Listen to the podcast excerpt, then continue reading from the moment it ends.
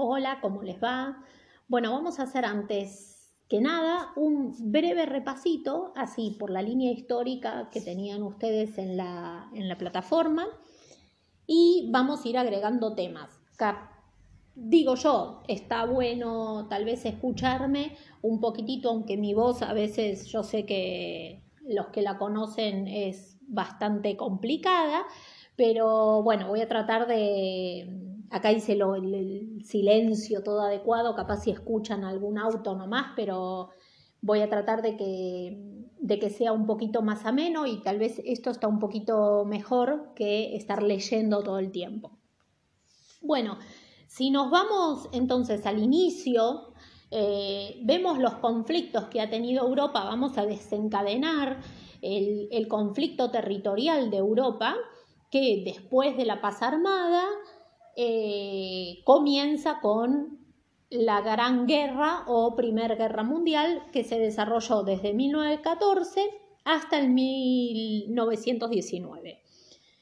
Ahí hubo una reacomodación de algunas fronteras, siempre fueron difíciles de marcar las fronteras. Pensemos también en lo que ustedes estudiaron en historia, eh, con el imperio egipcio, por ejemplo, o el imperio greco-romano, el imperio otomano, donde el expandir sus territorios le daba mucho más poder a ese imperio. Tenía mucho más gente, necesitaba mucha más eh, cantidad de soldados, gente que defienda ese territorio.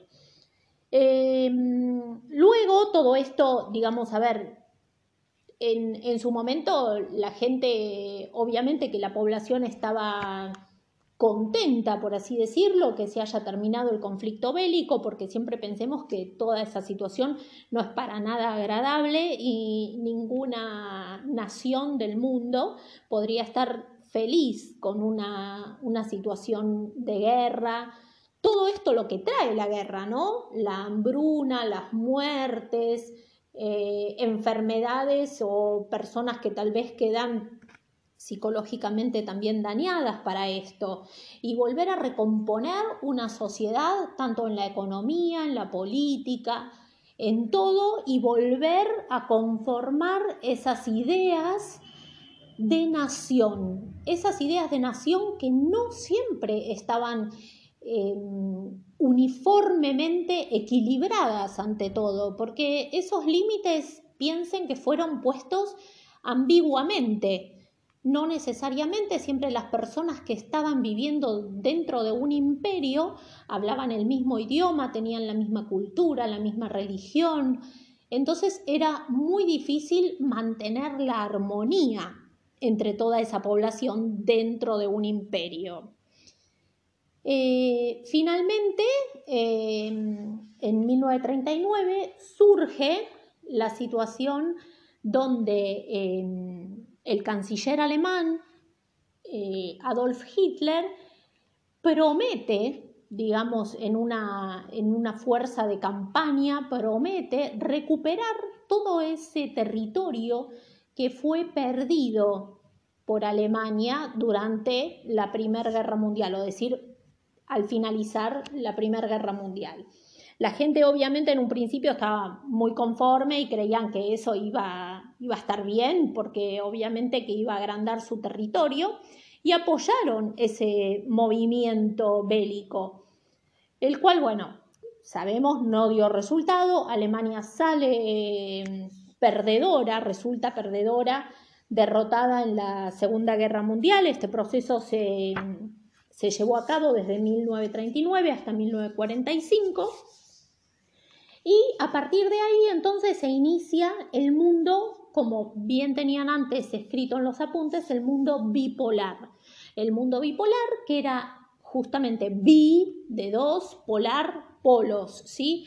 De, estaba a dos puntas, ¿no? Digamos, era el mundo capitalista, que era por lo, por lo, el punto occidental de nuestro planiferio, pensándolo así, y el mundo socialista, que era el mundo oriental de, nuestro mapa. Em, esta situación se estuvo formulada de esta manera prácticamente hasta la caída del muro de Berlín en 1989. Todo este proceso, que fue el del mundo bipolar, fue denominado eh, la etapa de la Guerra Fría. Una guerra que en realidad no se, no se llevó a cabo, a cabo, con armas, sí eh, con ideologías, con espionajes, como tal vez habrán visto un montón de películas, algunos, eh, algunas más famosas que otras, como las de James Bond o algunas así de, espionaje de ese momento. Durante este proceso, es decir, antes, durante y hasta el final, se, se conoce, y ustedes también conocen, el continente africano. El continente africano que uno lo tiene siempre es como medio relegado, como muy poco conocido, pero también tuvo lo suyo. Y eh, el proceso que tuvo en este momento fue justamente de su decolonización porque África estaba ocupada por las grandes potencias, esto ya desde el siglo XIX. Las grandes potencias que en realidad lo único que buscaban en África era la materia prima, la materia prima barata que le servía entonces en su momento a Francia, a, a Gran Bretaña, Holanda, Italia también, España y a su vez tenían también qué más que obtenían de, de África. Obtenían mano de obra barata y casi regalada, porque pensemos también en la época de los esclavos, donde en realidad era prácticamente regalada, muchas veces solamente por un plato de comida, no recibían paga alguna y eran vendidos en los puertos americanos o en los puertos europeos como trabajadores en, en los campos de agricultura o tal vez como servicio doméstico.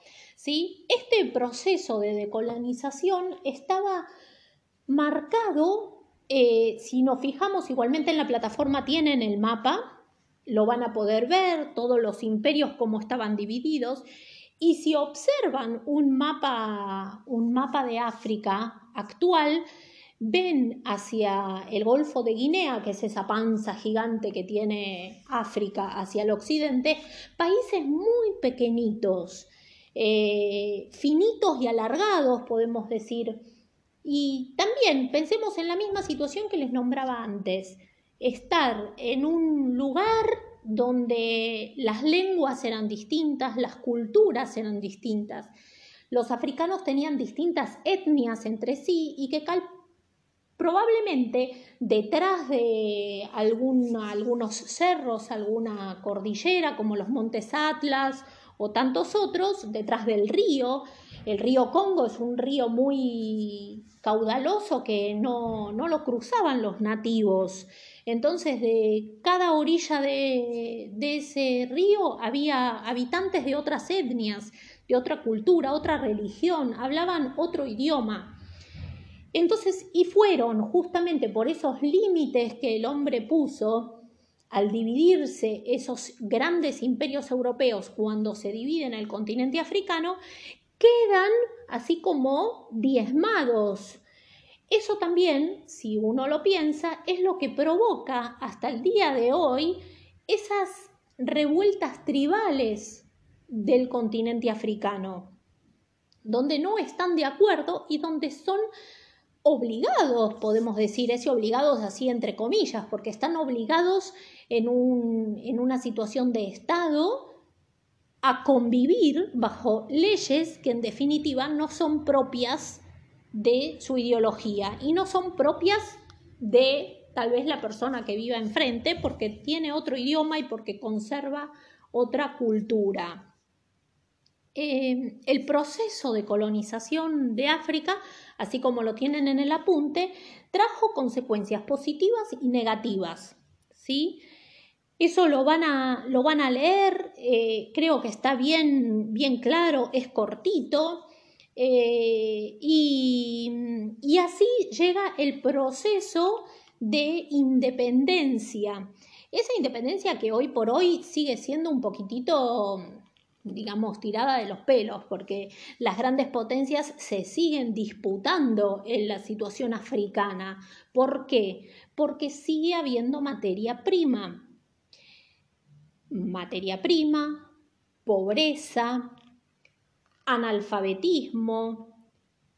Entonces es como que también las grandes potencias vislumbran en eso una beta donde yo puedo sacar provecho de eso. Si yo quito tus recursos, pero vos no sabés muy bien el valor que tienen comercialmente, no vas a hacer nada para impedir que eso ocurra. ¿Sí? A su vez, tampoco tienen los medios económicos para enfrentarse a los graves problemas que tiene ese continente.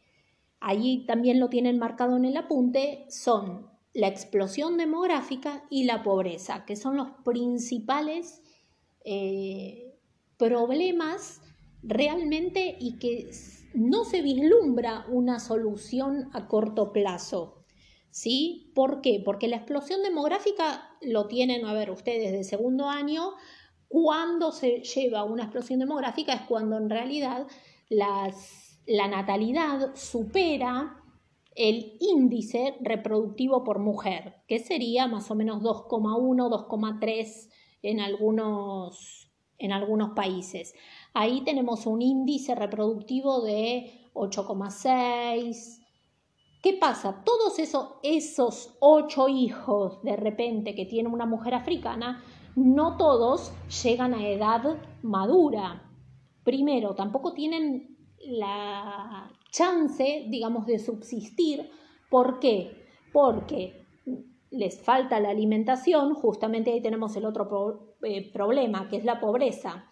Si yo no tengo cómo mantener a mis ocho hijos, es probablemente que sufran enfermedades, que no haya, no haya buen alimento y, y cantidad de alimento para alimentar a ocho personas en la familia y así sucesivamente. Esos problemas que siempre van a ir creciendo y hoy por hoy no tienen una solución efectiva mundialmente. Hablamos de la Organización Mundial de la Salud, de UNICEF, la ONU, y estos países también están regidos por dictaduras muy importantes, que son dictaduras tribales muy importantes, que son mantenidas por países del imperio del primer mundo que sostienen justamente esa dictadura para poder seguir sacando provecho de esos países, ¿sí? Piensen que realmente donde a mí no se me da la chance de estudiar, de progresar, voy a quedar ahí donde está, chato, y no voy a tener un progreso, algo que yo pueda vislumbrar, ya sea en el trabajo, en la educación, en la salud, etc. Observen entonces los mapas que tienen en el trabajo que yo les puse en la plataforma y a partir de ahí, de esa observación, van a tener una pequeña actividad para realizar. Eh, y después vamos a seguir con el otro proceso también bastante largo, así como les mencioné al principio, que es la, la, Guerra Fría y que desemboca todo en la caída del muro de Berlín, la disolución de la Unión Soviética y todos los países alineados a la URSS. Eso va a estar en el, la próxima, en el próximo audio. Eh, bueno, cualquier cosa, ya saben, me escriben por la plataforma o por mail y nos comunicamos si es que algo no entendieron. Les mando un beso grande y cuídense. Mucho, mucho, mucho.